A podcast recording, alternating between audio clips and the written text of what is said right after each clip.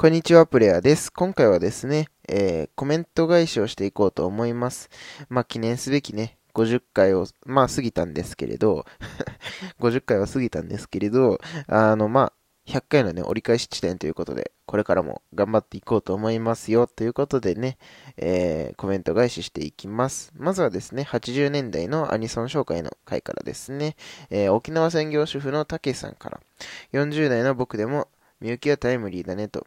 下ワは、えー、タイムリー、ああ違うわ。40代の僕でもみゆきはギリギリだねか。下ワはタイムリーだね。夢冒険は甲子園で更新曲で作る使われたな。コブラはリアルで、リアルではまだ幼稚園だったので大人になってからハマってよ。せいやストーリーは三角で曲は二重丸。ブライガーは知らないな。プレイヤーさんもしかして同世代ではということでね。うん。もしかしたら同世代かもしれないです、竹さん。うん。うん、僕、その時代生きてたかもしれない。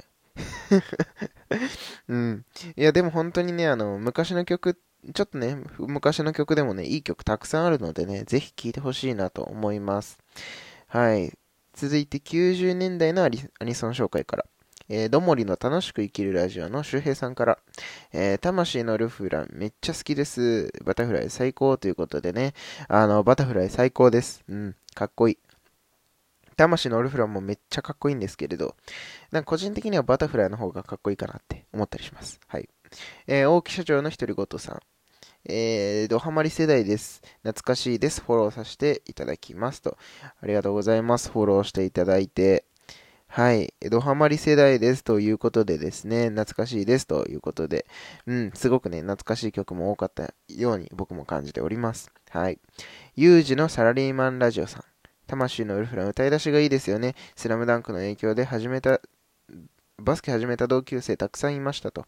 僕はバスケ苦手でしたけど、世界が終わるまではカラオケで会社の先輩が必ず歌ってますということでですね、やっぱり世界が終わるまではすごく人気なんですね。うん。ただ、世界が終わるまでは歌える方ってめちゃくちゃ歌うまいですよね。うん。あんなに高い気僕は出ません。はい。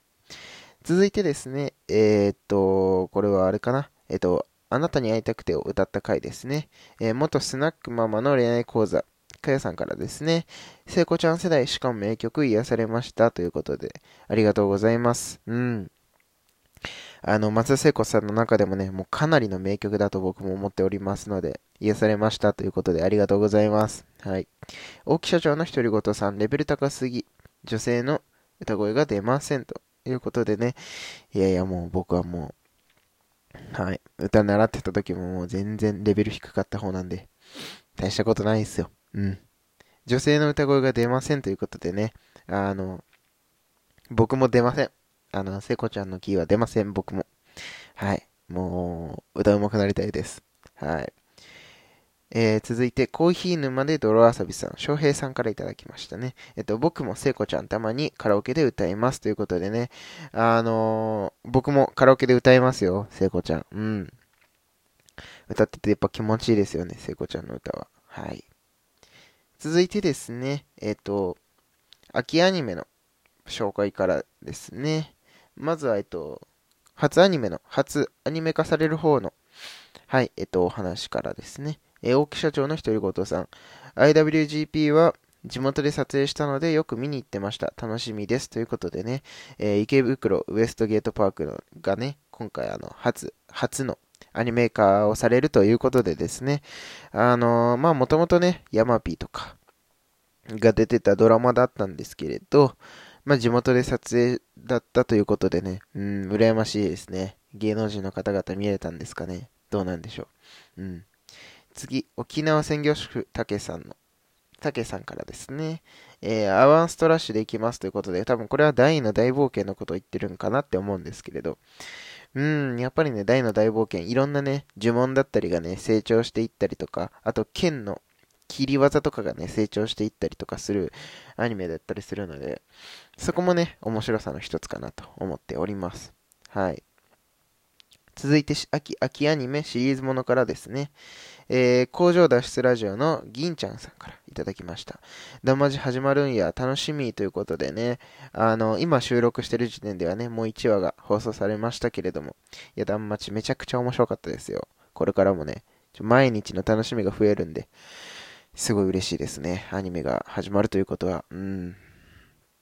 はい。続いてですね。カブトムシ歌ってみたからですね。大木社長の独り言さん。えー、青春時代真っ只中の曲、カウントダウン TV でたくさん聴きましたということでね、えー、青春時代の真っ只中の曲だったということで。いや、僕もね、あの、愛子さんのカブトムシが一番好きなんですよ。うん、本当にいい歌だなって思いながらいつも聴いてます。はい。続いてですね。えっと、役ネバの回からですかね。はい。どもりの楽しく生きるラジオの周平さんからですね。役ネバは途中までしか読めな、読めてないけどめちゃくちゃ好きなんだよねということで、たくさんびっくりマークもいただきました。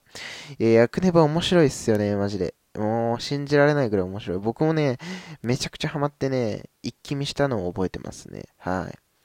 続いて、2歳のゆるばなゆるうたさんから。えっと、2歳さんからですね。約束のネバーランドは Amazon プライムで見ましたと。めちゃくちゃハマりましたということで。いやー、面白い。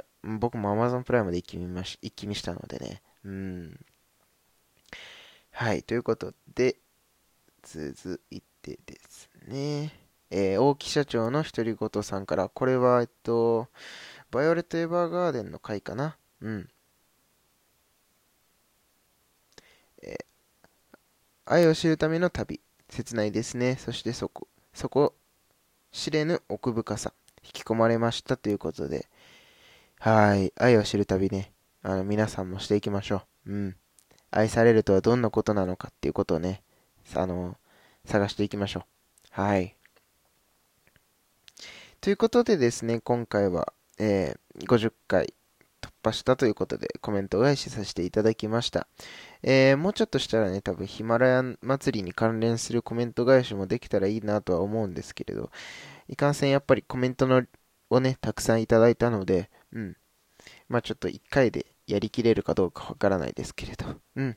あの、紹介できたらいいかなと思っておりますので、またね、ラジオ聞きに来ていただけると嬉しいです。ということでですね、フォロー、コメントよろしくお願いします。また次のラジオでお会いしましょう。